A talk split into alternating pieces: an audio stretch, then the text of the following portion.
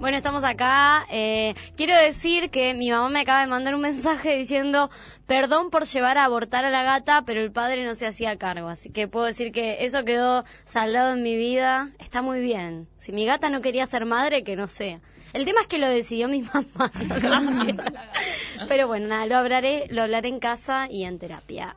¿Y ahora qué, qué viene del mundial, chicas? Tenemos historia, historia del mundial, cómo empezó. No, muy reciente todo. Muy ¿Cuánto? reciente toda la historia del mundial es el octavo mundial de, de Copa de Fútbol Femenino. El octavo. Nada ¿Es cada cuatro años también? Es cada cuatro años desde 1991, que fue la primera en China. En China, ¿quién iba a decirlo, no? Que en China. Sí, ¿no? Mira, pero en el 91, o sea, es poco, pero es un montón de tiempo en transformación histórica. A mí me mundial. sorprende- No había computadoras, ponele. O sí, sí.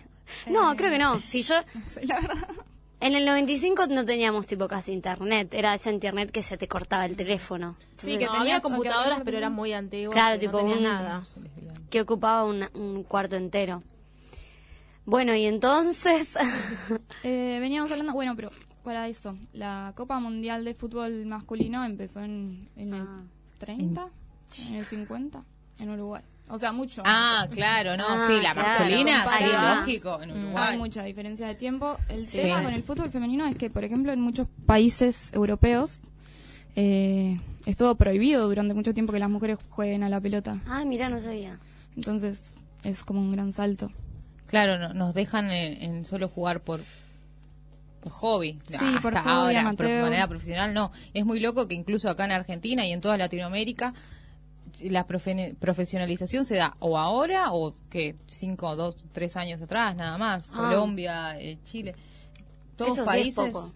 Sí, eh, en, el- en este mundial de ahora de Sudamérica solo tenemos tres países que es Brasil, Argentina y Chile representando a Latinoamérica. Claro. Eh, y todos países que han luchado por, por profesionalizarse de una manera importante. Pero claro. Y también pienso, comparando con el Mundial de Hombres, que cua- hay mucha más representación de Latinoamérica. Y a la vez pasa esto de que en los países europeos también el fútbol eh, femenino está como más profesionalizado que acá. Sí, de hecho en Estados Unidos, Estados Unidos. Es, es el mundial pasado, que fue el de 2015, si no me equivoco. Ahí va. eh, fue visualización récord en, en todo Estados Unidos, que creo que llegó a 95 mil personas. Wow. Y las canchas estaban atestadas. Increíble. Hay como, yo vi, ponele eh, más, varias películas tipo de Disney o algo que la nena, la nena, la Sí, chica juega al fútbol y acá es como una construcción por ahí ficcional que no sucede en una serie argentina. No. Excepto que la peli sea eso el protagonismo, tipo, ay, juega al fútbol. No, de hecho muchas veces las nenas, o sea, o tienen que, o son tratadas de machitos por jugar a la Sí. pelota, o no las dejan jugar los otros nenes. Sí, es verdad. Eh, yo nunca jugué al fútbol, ponele. Ah, No, yo horrible, tampoco. mi vida. Ah, Yo jugaba con mi hermano. Ah, re bien. Claro, mi hermano tampoco jugaba al fútbol. Éramos como...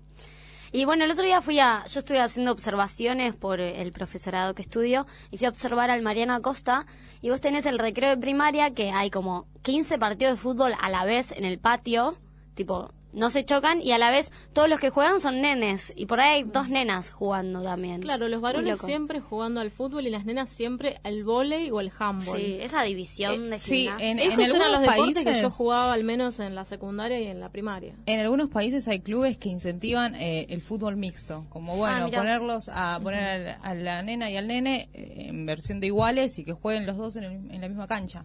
Que está bueno que, que se dé. Eh, Sí, totalmente. Hay una diferenciación de quizás de, de fuerza, pero ¿cuándo? Porque nunca nos han dejado jugar al fútbol en realidad. A ver, si nos medimos eh, los dos en las mismas condiciones, quizás no sea mucho. Sí, yo estuve pensando eso, como de que siempre te separan varones y mujeres, o mismo de cuando vino, cuando hablamos con la jugadora de rugby, que nos decía que los tiempos del rugby femenino eran más cortos que los del rugby masculino. Digo, y ahí sí, está jugando entre mujeres, ¿por qué tendría que ser más cortos? Y la resistencia es lo mismo. O mismo, hablaba de que las mujeres a veces por ahí en los gimnasios no pueden hacer la fuerza de brazos y los profes dicen, bueno, las mujeres que no pueden lo hacen con las rodillas. Por un lado es una realidad que muchas mujeres tienen menos facilidad de hacerlo, pero Es una realidad biológica, pero porque no se nos dio la Claro, posibilidad. eso, Ahora, porque en la evolución, a medida que una vaya y todas las mujeres vayamos implementando la misma, las mismas prácticas, claro. Eh, es cuestión de tiempo nada más. Yo creo que es por ahí una forma de cómo evolucionó el, el hombre de desde que se repartieron las actividades, tipo el hombre casa, la mujer se queda, y ahí hubo un menor desarrollo muscular. Eh, porque la verdad que si una mujer entrena, llega a lo mismo o más. Sí, Depende de la sí. persona, ¿no? Sí, hay muchas leyendas de mujeres guerreras fuertes, las Sí. amazonas, las valquirias, todas. Las Mira, amazonas. re interesante, podríamos hablar de eso. Podríamos hablar de eso. A mí me gustaban las amazonas. Cuando cogían mataban a su amante. Ah, pensé que, que ibas a contar tipo algo privado tuyo. No, no, no. Es, que- ¿Lo mataban? Creo que ¿Y sí. eso te gustaba, Dani? Antes de coger me gustaba leer la leyenda de las. Pero bueno, podemos pasar un poco de noticias del mundial que nos dejan que nada, la apertura fue ayer, pero ya tenemos noticias, curiosidades. A ver qué alegres que pueden ser estas Mm. noticias. Y bueno, A eh, ver, yo leí acá que, eh, ah, la selección de Francia, a poco, de mujeres, ¿no? A pocos días de jugar el partido de inauguración de la Copa del Mundo, se le pidió que abandone el espacio de entrenamientos que se llama Clairefontaine, ponele, para que la selección masculina de fútbol entrene para un partido amistoso contra Bolivia. Y la selección femenina no tuvo el espacio para entrenar hasta un día antes del partido inaugural. una Es vergüenza, tu propio país no te está no te está apoyando al entrenamiento que se va a hacer el mundial en, en ese país. No, no es totalmente ilógico. Por un amistoso aparte. Claro. sí. ni, ni siquiera, bueno, Ni siquiera estaban jugando por algo relevante, chicos. Sí, no Ah. sé, eh, hay que ver que por ahí dijeron algo las chicas del equipo, lo, lo podríamos buscar. Podríamos. Pero bueno, Pero después. Por otro lado, la ganadora del Balón de Oro de fútbol femenino en 2018, el año pasado nada más, Ada Heder- Hederberg, no le debo estar pronunciando bien, pero bueno, eh, ella había ganado el, eh, el ba- el Balón de Oro en esa cuando justo cuando subió a, a retirar el premio también le preguntaban si sabía twerkear, esto es como paréntesis. Le preguntó si se veía torquear. Sí. La iban a hacer loco, ¿no? bailar ahí, o sea, nada. La querían hacer bailar en Claro. cuando recibió el balón de oro. Ella no puso cara de, de estar incómoda, pero obviamente estaba incómoda. Ay, ¿Qué había una que se había quejado. Ay, Bueno, no de hecho, acuerdo. ella eh, después en 2018 anuncia que no va a jugar en la selección eh, porque a menos que haya igualdad de condiciones entre hombres y mujeres en la Fe- Federación de Noruega. ¿Y ahora está jugando? No, no está jugando el mundial Ah. justamente por eso. Mira, Claro, ah, ahí va. mantiene su promesa, no Qué quiere jugar. bien ella. Sí. Bueno, podemos hacer un móvil desde Noruega. Ah, por favor, ¿Cómo hablar? Y eso que Noruega es uno de los países escandinavos que ha trabajado mucho sus derechos sociales. Ah, mira. No Bueno, re bien ella. pero- Bueno, Ah. y por otro lado, la selección alemana de fútbol femenino, que tiene dos Copas del Mundo y ocho Eurocopas, lanzó un video reivindicativo en el cual las jugadoras expresaron la discriminación, la falta de reconocimiento y los estereotipos a los que tienen que enfrentarse por el hecho de ser mujeres, incluso en un país donde el fútbol femenino tiene mayor sustento y profesionalización. Mira, sí. Nuestra amiga Diana, que antes era parte del programa, era está en Alemania, dijo que en Alemania se estaba, ella estaba viendo la apertura por tele. Como nosotras no podíamos verla acá. Eso es interesante también. Claro, sí, es la Bundesliga alemana, o sea, tienen eh, como el mismo nombre y federación Ah, que la de los varones. Pero ellas cuentan en el video, por ejemplo, que la primera vez que salieron campeonas les regalaron tipo un juego de té. No, Entonces no. es como- Señor, ¿qué hace? Malísimo. Y los chabones cobran un montón de plata de premios cada vez que salen campeones de algo. Es tremendo porque, ay, ayer escuché en la radio, esto nada que ver, que una vez le habían preguntado del potro, porque las tenistas estaban quejando de las diferencias de paga, que si un hombre ganaba un torneo de tenis, cobraba mucha más plata que si una mujer ganaba un torneo. Y del, pro- del potro dijo algo, no sé si era del potro u otro, ah, lo re quemaba el chavo, pero dijo algo que lo re criticaron, que es que él habló de que hay mucho más mercado en función del tenis masculino y que por eso se Que les paga más, que no es porque sea mejor o peor.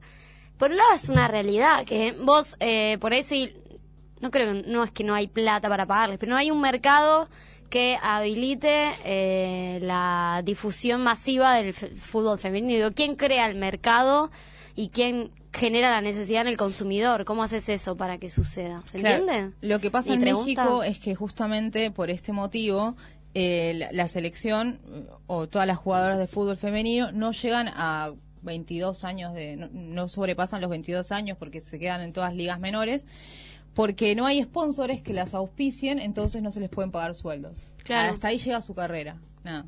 No, no tienen buenos salarios justamente por eso. Y sí. sí, eh, ahí está un poco el rol de la sociedad, ¿no? ¿Qué es lo que reivindicamos? ¿Qué es lo que queremos ver? ¿Qué consumimos?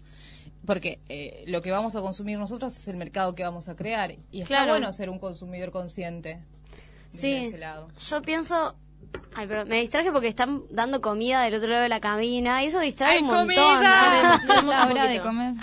Eh, no, yo estaba pensando que ahora, o sea, se está dando que hay un mayor consumo y mayor movimiento feminista, por lo menos acá en Capital, y yo empiezo a ver más propagandas y más cosas que aluden a captar este nuevo mercado que se está generando.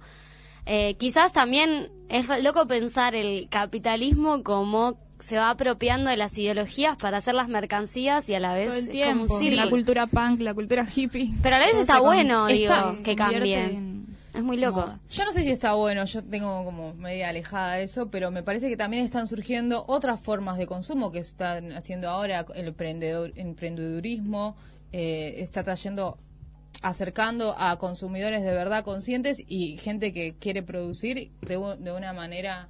Ahí tenemos otro Llegó fan. un amigo, llegó el segundo fan, Miguel. Hola. Me imagino que comida. Bueno, ¿En qué estaba? no sé. Trajo una bolsa para comer. ¡Facturas! No, no sé. Ay. Eh, Ah, pero son facturas de gas. Ay, no. Ay, Estabas hablando del empre- Ah, del emprendedurismo. Claro que así a la par, como bueno, también el capitalismo se, se agarra de, de este marketing, de, de estas nuevas formas que vamos creando nosotras, que tienen una, una quizás una visión, visión más genuina de lo que queremos. Existen otras formas. Y está bueno también, eh, nada, buscarse. Yo hoy por hoy eh, soy muy consciente de lo que consumo y siempre me gusta comprarle a, por ejemplo, a las hamburguesas veganas que hace nuestro amigo. Nuestro amigo Nacho.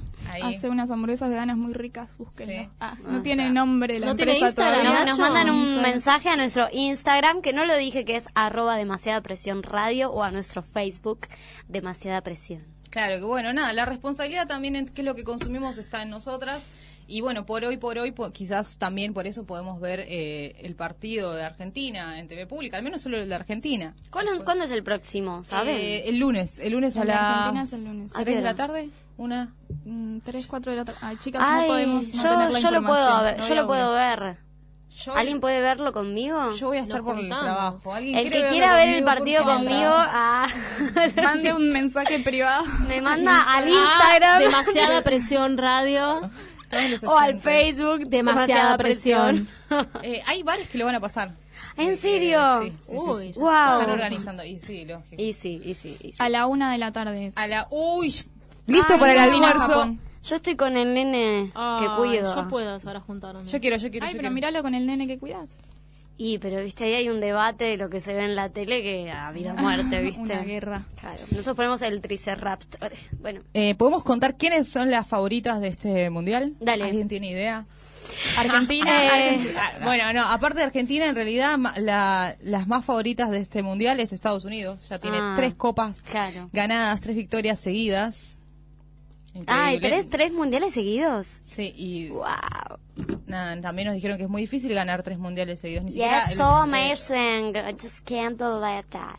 Es un poco, un poco de... Bueno, Alemania lo sigue con dos trofeos y después Noruega y Japón tienen uno. Eh, bueno, que son ocho, solo, solo ocho, hay ocho copas. Y bueno, hoy por hoy, eh, favoritos también está Francia.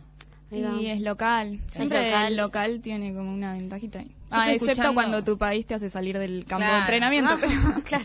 Hoy por hoy, hoy al cuadrado. Eh, Ay, muy bien. Ahora van a empezar los chistes de Lari, que nosotros ya los conocemos, pero van a estar.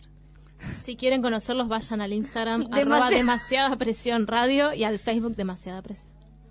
Así que nada, podemos hacer unas apuestas, ¿no? De quién va a ganar Podemos este hacer mundial. un pro de... Podemos hacer un pro de- podemos hacer un pro de no. Ahora salimos Alta idea. Clara. Bueno, para el programa que viene, todo. Ya Una, está, me diste una idea. Me diste una ¿Ya idea. está? Bueno.